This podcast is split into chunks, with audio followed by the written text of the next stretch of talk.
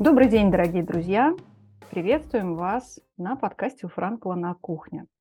И в прошлом выпуске мы говорили о, о а, внутреннем критике. Конечно, в конце мы вышли, логично, на мой взгляд, на понятие синдрома самозванца, который часто хвостом бежит за внутренним критиком. И для нас эта тема показалась настолько значимой, что мы решили посвятить ей отдельный выпуск. И сегодня мы говорим о синдроме самозванца. И прежде всего я предлагаю договориться, что называется, по понятиям, потому что часто в синдром самозванца включают все, что угодно. Как правило, а, самозванцы встречаются в профессиональной среде, и, в общем-то, а, а, вот этот термин, он про то, что все достижения самозванец не присваивает себе, он, наоборот, считает это некой случайностью и э, думает, что они вводят в заблуждение других относительно своего профессионализма. Ну, то есть, по сути, это некое когнитивное искажение и такое сильное зачастую эмоциональное переживание, которое выражается в негативном представлении о себе. И, знаете, я говорю, а у меня очень много историй всплывает относительно того, как люди действительно сильно порой переживают вот это состояние. Я уверена, коллеги, что у вас тоже есть очень много примеров из своего опыта или опыта тех, с кем вы работали. Что думаете по этому поводу? Да, здравствуйте все. А, правильно ли я понимаю, что под словом самозванец мы подразумеваем то, что человек является, в общем-то, профессионалом, но считает себя непрофессионалом? Да, хорошее уточнение. Исходим именно из этой базы, потому что если это перевертыш, что называется, это уже совсем по-другому, и об этом тоже сегодня стоит упомянуть. Да, я хотела сказать, что в принципе встречается вот этот синдром самозванца, как у людей, которые начинают что-то делать в профессии. Ну, пришли они, да, и начинают, и что-то у них вроде получается, что-то сделано, но не присваивает себе свои заслуги, а постоянно сравнивает себя с другими сотрудниками. Бывает такое, что там сотрудник более опытный, более... И, ну, и на фоне этого сотрудника он чувствует себя некомфортно и как-то думает, э, ну, это мне повезло. Ну, вот это я, я сделал вот эту работу, но это просто мне повезло. Но и очень часто бывает, что это и не новые сотрудники, что это прям уже как люди, которые состоялись в профессии. Обычно какие-то яркие, харизматические личности, даже руководители какие-то, какие-то творческие люди, они тоже э, это страдают от этого синдрома самозванца. То есть э, и вот часто вот это присутствует, ну вот повезло. Вот то, что как бы не приписывает себе свои заслуги. Тоже тут где-то тот факт присутствует, что ну, не очень-то и в детстве так нам поощряли, что мы себя хвалили за какие-то свои заслуги. Ну, сделал так, ну и, ну и хорошо там. Ну, вот, ну, как-то. А потом это как-то скатывается какой-то такой клубок, который не то чтобы, как бы, да, этот синдром самозванца, он не смертельно опасный, можно сказать. Но он прям под, подпортить жизнь может. И если себе как-то не постоянно не напоминать о своих каких-то заслугах, прям я иногда, когда у меня вот это начинается, у меня есть этот синдром, вот я вот это сделала, ну и ладно, ну сделала, а могла бы и лучше, а ну, ну это уже критик, а вот самозванец, то, ну вот здесь мне повезло, а потом, ну почему повезло? Везет тому, кто везет обычно. И если себе это не напоминать, то вот этот самозванец, он, конечно, может хорошо подпортить жизнь. Ребят, спасибо большое, Миш, за вопрос, Галя, за пояснение. На самом деле, я как-то вот так мысли улетела сразу в понятие именно профессионала, а ведь на самом деле, да, а, синдром самозванца может возникать и у начинающего специалиста, у того, кто, кто только делает первые шаги, но также находится в зоне обесценивания своих уже маленьких достижений. И у меня есть э, пример, почему я сразу мыслю про профессионалов и даже про суперпрофи, которые также себя недооценивают. Я очень много работаю с творческими людьми, и среди моих клиентов есть также очень известные художники. Ну, я бы даже сказала, это мировой уровень. И я сталкиваюсь с тем, что независимо от уровня профессионализма, проблемы, в общем-то, возникают одни и те же. И однажды у меня была девушка, которая получила очень серьезный приз на международной выставке. Это ее было просто вот такой прям выход на международную арену. Это было мировое признание, которое ее просто оглушило. Ей было тяжело физически. Я вспоминаю сейчас ее состояние. А, э, это было состояние «мир рушится», то есть настолько было сильное переживание, с которым ей было тяжело. И все по причине того, что она не готова была принять. Она повторяла постоянно, что они ошиблись. Они просто ошиблись. Они не понимают, что я, в общем-то, не то, что они думают.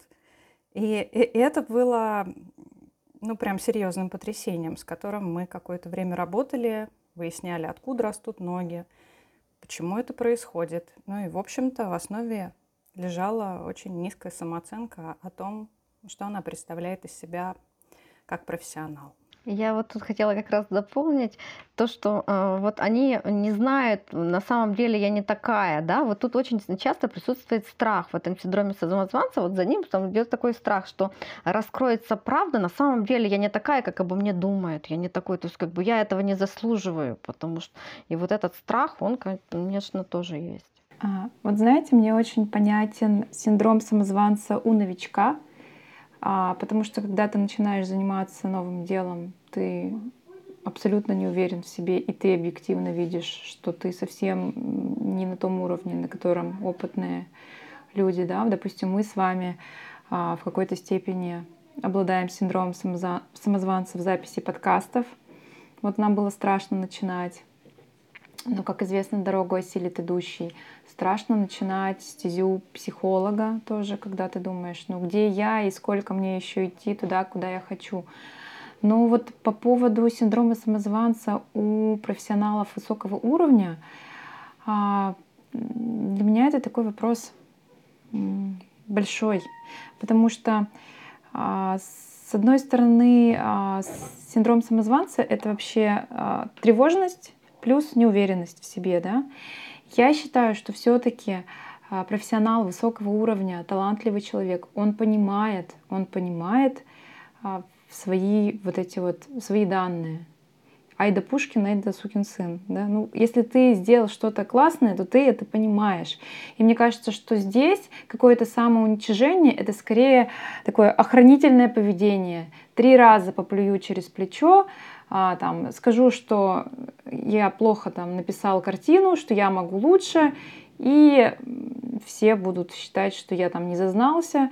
И, в общем, мне кажется, что это больше такой показной синдром самозванца у талантливых людей. Ну, конечно, исключая какие-то тяжелые случаи, вот как ты, Лена, описала, девушка, которая была очень неуверена в себе. Вот в целом, мне кажется, что все-таки талантливый человек, человек, а, обладающий очень высоким профессиональным уровнем, он понимает свою силу. На мой взгляд, еще вот в синдроме самозванца, наверное, важно, насколько человек видит себя в будущем, а, рисует вот картину этого будущего в своем воображаемом там уме. И и вот если эта картина, например, ну, невысокого, вот, вот, ну, это как предположение, да, что, может быть, синдром самозванца возникает, когда развитие идет по лучшему сценарию, чем человек себе представляет. То есть он все представляет, ну вот я там выйду на областной уровень или там на, на районный, и мне этого достаточно. А вдруг поперло вдруг оказывается, что ну, он востребован, вдруг оказывается, что он крутой.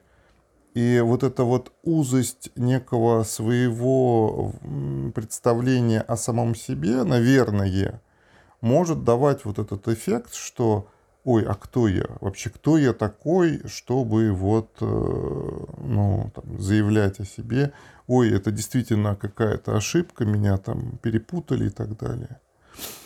А, я просто пытаюсь э, понять, был ли у меня такой вот именно эм, ну, такой опыт вот в своей. У меня, наверное, все-таки больше немножко про другое. У меня слишком завышенные к себе а, требования.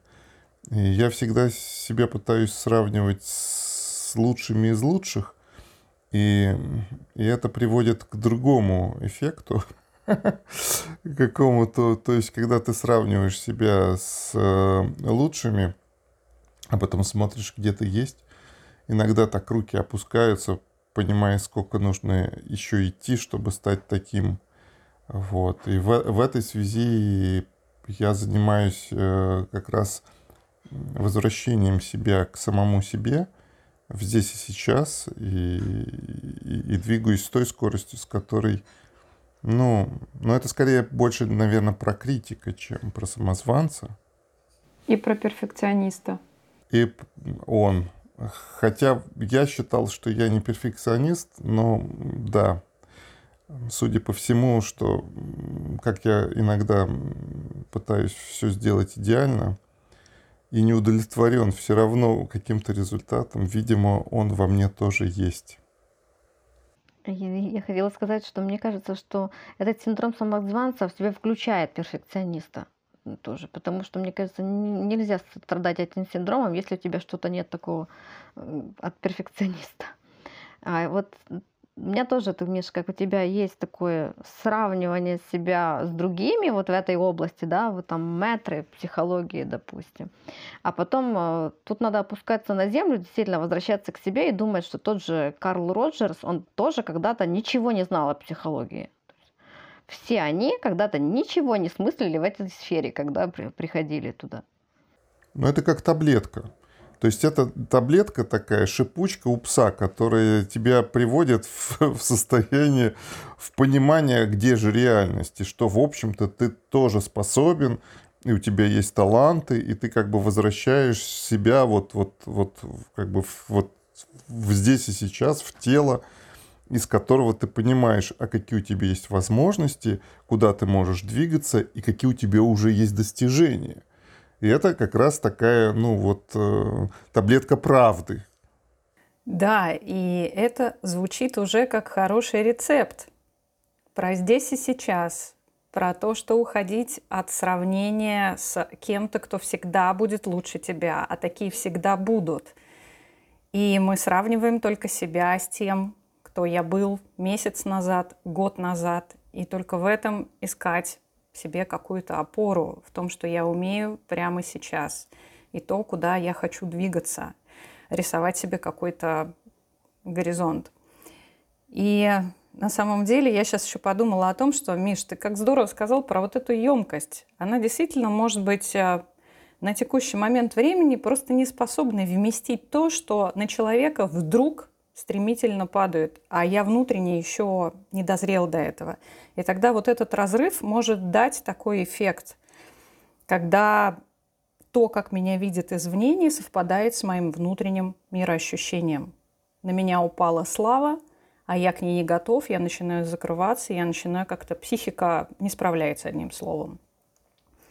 А есть еще один такой пример, и я тоже, позвольте, приведу его из художественного мира, а, меня часто спрашивают, когда я могу называть себя художником. В общем-то, это как метафора может использоваться для любой другой профессиональной среды. Когда я уже психолог, а когда еще нет. Где вот эта грань? Потому что часто говорят, ну вот когда я получу диплом, тогда я уже психолог. Стоп. А какие у тебя есть навыки? И, и, и вот это вот такая пляска, и такие разрывы начинаются внутренние, когда уже можно а когда еще нет. То есть где я себе позволю это сказать. И в итоге эта история часто затягивается, потому что это все равно а, про внутренний конфликт, про то, что я сам себе не позволяю. И, как мне понравилась метафора, как пудель увешиваюсь дипломами на фоне себя, на своей стене. То есть дипломы есть, а внутреннего ощущения, что я уже, да, я себе разрешаю так и не появилось. Знаете, мне кажется, что вообще в жизни выигрывают люди, идут вперед и добиваются каких-то успехов с обратным эффектом. Вот синдрому самозванца, как он называется? Даннинга-Крюгера. Да, вот, Даннинга-Крюгера, когда ты совсем не профессионал, но уверен в себе и считаешь, что ты уже достаточно высокого уровня а, в этом деле. И мне кажется, что вот это вот какое-то твое рвение, какая-то твоя уверенность, она тебе помогает брать горы. По крайней мере, ну, я наблюдаю именно вот такое. И получается, когда ты уверен в себе, ты устойчив к неопределенности, которая тебя ждет. Ну, то есть ты развиваешься, ты становишься все сильнее и сильнее как профессионал, и ты не боишься развиваться, идти вперед. И вот как бы как раз получить вот этот вот эффект Даннинга-Крюгера. И ты готов к тому, что это будет развиваться в лучшую сторону да. относительно тебя. Угу. То есть мы приходим к тому, что на самом деле вот этот обратный эффект является таким э, положительным предстимулом для того, чтобы человек развивался э, в карьере. Он, имея это, ну, человек себя чувствует и увереннее, и он более адаптивен, и он э, более, не знаю, стабилен, спокоен. Угу. Его развитие идет на каком-то таком позитивном, радостном фоне, а не на тревожном, негативном, в постоянных размышлениях, от чего же я не могу, а где же мои ограничения, я с этим не справлюсь. Вот как вы считаете, лучше кем быть? С каким синдромом? Упаси Господь. Вы знаете, у меня сейчас даже такое внутреннее сопротивление, потому что Данин Крюгер это всегда с такой негативной коннотацией. Там как раз про много амбиций и высокое, завышенное, я бы даже сказала, самомнение, но иногда просто zero профессиональных знаний. И таким образом человек зарывает, наоборот, себя. Он может иногда от жизни получать такой бам с сковородкой по затылку именно потому, что у него нет осознания, где он реально.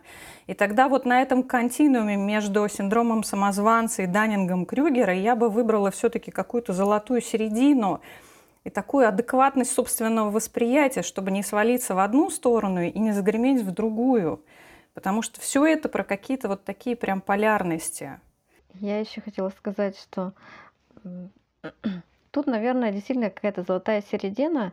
И ну, если мы уже экзистенциальные психологи, да, надо во всем найти смысл, что э, есть какой-то смысл в этом, что мы э, вот, страдаем от этого синдрома самозванца. То есть какой-то все равно дает толчок к развитию он. Ну, как по, по мне, да, что хочется самосовершенствоваться. Главное не дойти до маразма с этим. Как э, если в другой стороне, там, конечно, на лбу у всех, да, наш девиз слабоумие и отвага, то здесь наоборот, отваги никакой, вот страшно, что скажут, страшно, что я не такой и так дальше. Главное, то есть найти смысл, для чего тебе это. А, работать с этим, действительно, это какие-то когнитивные искажения, да, тут хорошо а, помогает. Ну, я знаю примеры, где когнитивно-поведенческая терапия, ну и другие направления психологии тоже хорошо помогают. Логотерапия. Логотерапия, однозначно. наш компас земной. Ну, помните, мы в прошлом подкасте обсуждали, что было бы, если бы у нас не было внутреннего критика. Вот мне кажется, те люди, которые считают себя профессионалами на фоне отсутствия профессионализма, как раз они не имеют внутреннего критика. Да, Ален, нет, ты абсолютно права, и спасибо, что ты сделала отсылку к нашему прошлому выпуску. Здесь всегда вопрос а, в балансе и в том, что это за критика. У меня, вот, кстати, я знаю, что слово критика это абсолютно нормально, видимо, какой-то мой внутренний ориентир вообще м, очень трепетно относится к слову критика. Я, я его почему-то не люблю, это слово, хотя оно ну, нормальное слово, приемлемое. Ну, критика и критика. А для меня критика это всегда про про то, чтобы прийти облить помоями, а все остальное хорошее, доброе называется обратная связь. Ну вот так у меня внутри заведено. И на самом деле есть же критика разная. Есть критика развивающая. Ну вот опять я хочу сказать, развивающая обратная связь. Когда я вижу твои гэпы, я вижу, что у тебя пока еще не получается, но я при этом замечаю, как здорово ты продвинулся вот здесь, вот здесь, вот здесь. А вот здесь тебе нужно еще сделать вот это, вот это, и я уверена, у тебя классно получится. Это то, что мы стараемся практиковать с детьми, это то, что мы должны воспитывать у себя внутри. И тогда это будет уже критика с другим знаком. А мне кажется, еще, знаете, по поводу критики, тут очень важно понимать, для чего, вот зачем и кто делает эту критику. То есть, если критика направлена на самоутверждение, но тогда она негативная, тогда она может действительно человека разнести в пух и прах, потому что всегда есть тот, кто ну, например, больше знает, лучше разбирается и так далее, имеет больше регалий, статусов э, там, и, и так далее. Да?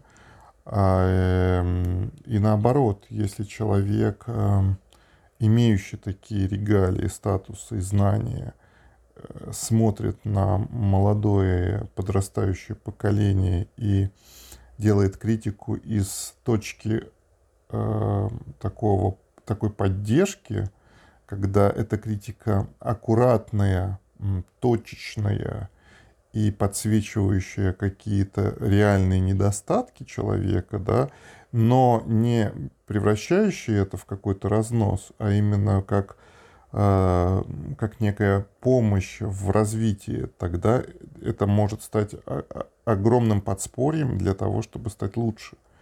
И это очень важно, с каким посылом делается эта критика.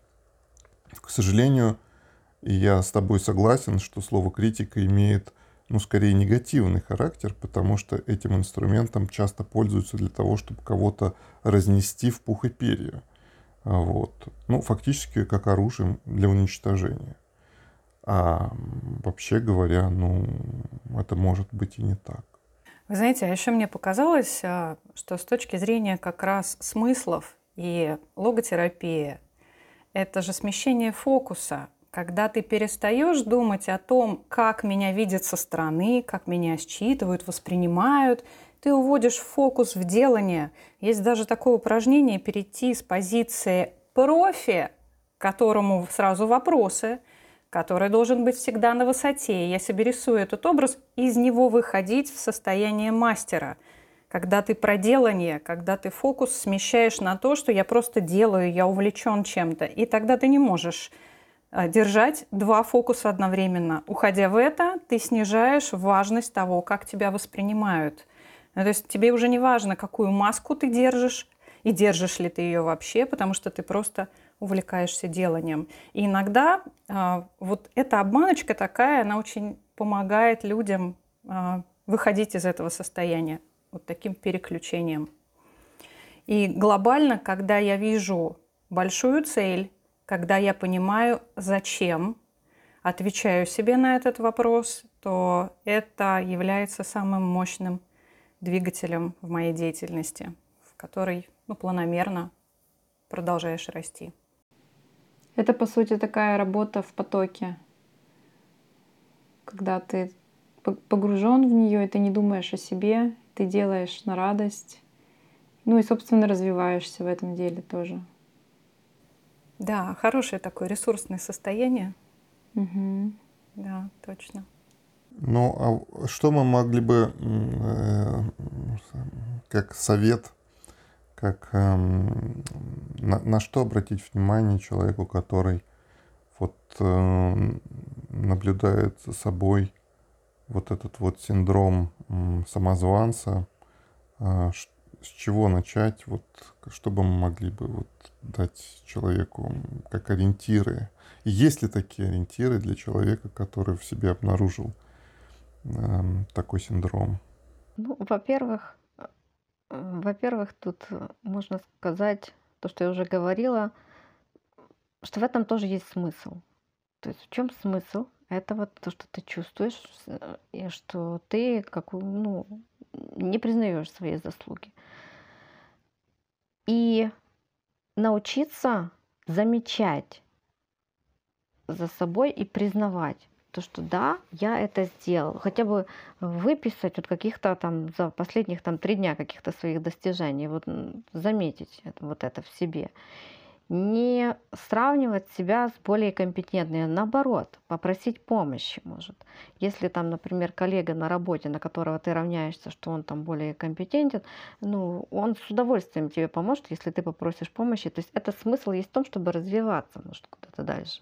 И, ну, если прям это сильно мешает жить, ну, обратиться к психологу. Я могу сказать, что сейчас у меня есть синдром самозванца, безусловно, поскольку с прошлого года я в новой для себя области психологии. И я все время напоминаю себе, что я только учусь, что это нормально, что я себя чувствую неуверенно. И просто я должна делать какие-то маленькие шаги каждый день, каждый день узнавать, что-то новое в этой области, пробовать себя в роли психолога. Собственно, не только лекции, не только книги, но и интервизии, которые у нас проходят, да. И я думаю о том, что уже через, там, через год, через два, через три я буду себя чувствовать гораздо увереннее.